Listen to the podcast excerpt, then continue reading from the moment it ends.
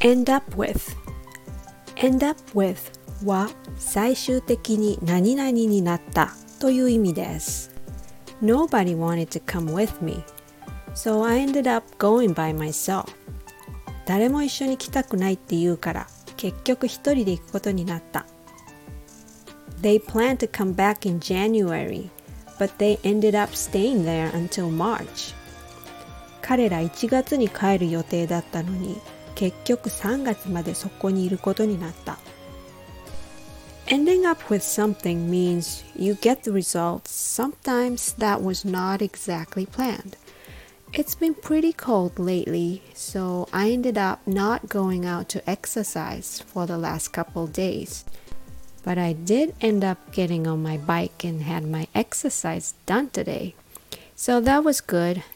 I hope your day will end up in a nice way too. Thanks for listening.